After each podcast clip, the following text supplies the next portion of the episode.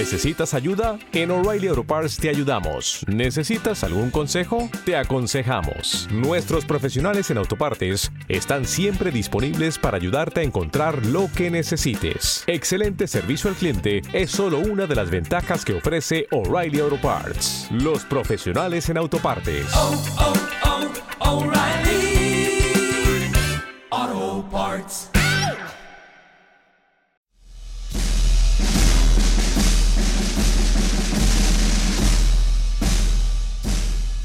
Investigaciones como la titulada Mujeres de Latinoamérica en Cifras, realizada por la Facultad Latinoamericana de Ciencias Sociales en 2003, demuestran que sin la participación de las mujeres, el triunfo de la independencia no hubiera sido posible y a pesar de ello, sus acciones no aparecen en la historia.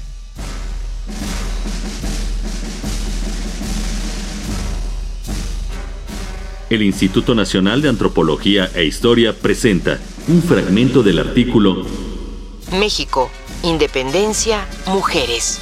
Olvido, Resistencia, Rebeldía, Dignidad y Rescate. Por la profesora investigadora del Departamento de Derecho de la UNAM, María de J. Rodríguez Guerrero. Participación de las mujeres en la independencia.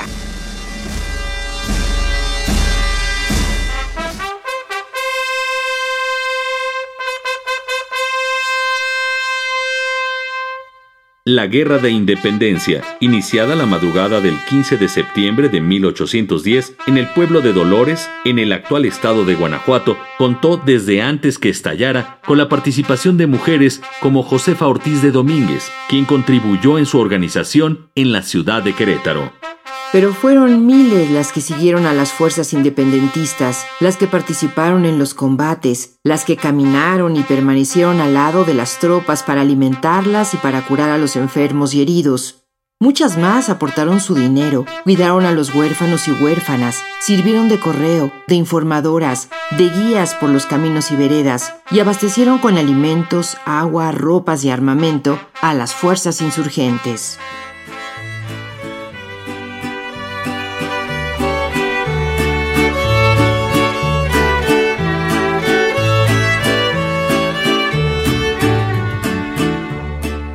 Las mujeres que permanecieron en sus comunidades y en sus casas no solo se sentaron a esperar pacientemente el retorno de sus esposos que luchaban en los campos de batalla, sino que estuvieron tan activas como las que se fueron a la guerra.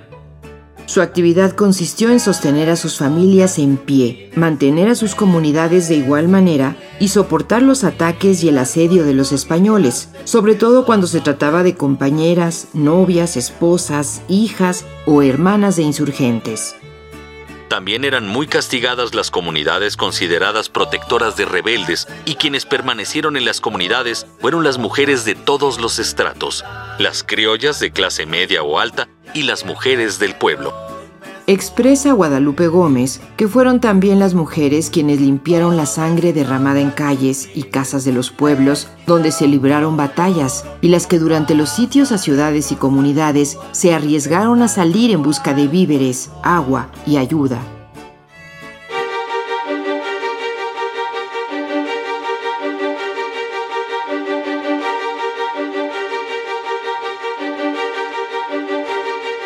Hay ejemplos de mujeres que al conocer la falta de alimento de los insurgentes en algunos momentos críticos, incluso ofrecieron la carne de su propio cuerpo para que ésta sirviera de alimento.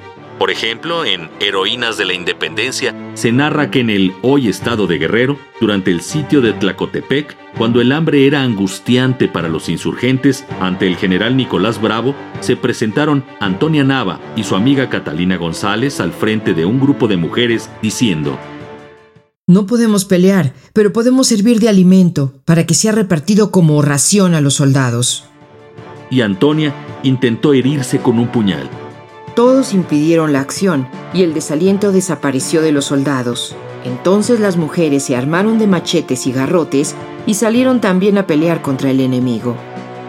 Patricia Galeana considera que muchas mujeres participaron activamente en la lucha por la independencia de México. Sin embargo, pocas han sido rescatadas del olvido y, peor aún, nunca se ha reconocido la importancia que tuvieron sus acciones.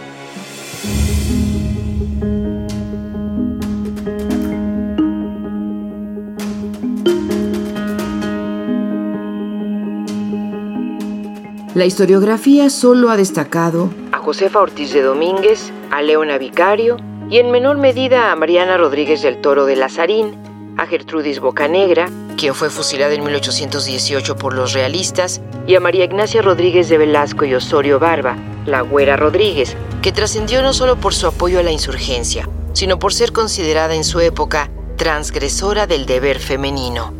De los textos revisados podemos analizar que las mujeres durante la época de la insurgencia participaron en varias maneras, algunas de forma pasiva y otras de manera activa, estas últimas directamente en los campos de batalla, batiéndose en la guerra de independencia hombro con hombro al lado de los hombres, sirviendo también de enfermeras o sepultando a los hombres caídos, sirviendo a los rebeldes como guías por los caminos, transformándose en espías, pasando información útil a los insurgentes, sirviendo de correo o como proveedoras de alimentos, ropas, armas y pertrechos.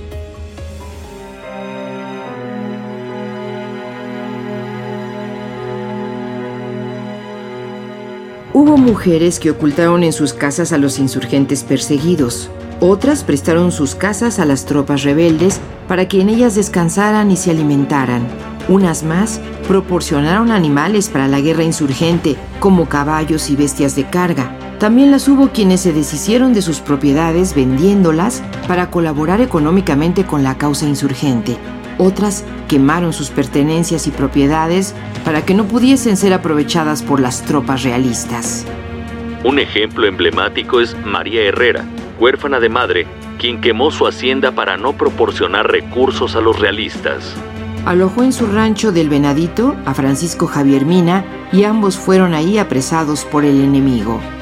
Fue perseguida, robada e insultada y tuvo que vivir en medio de los bosques, desnuda y hambrienta como una ermitaña en la soledad.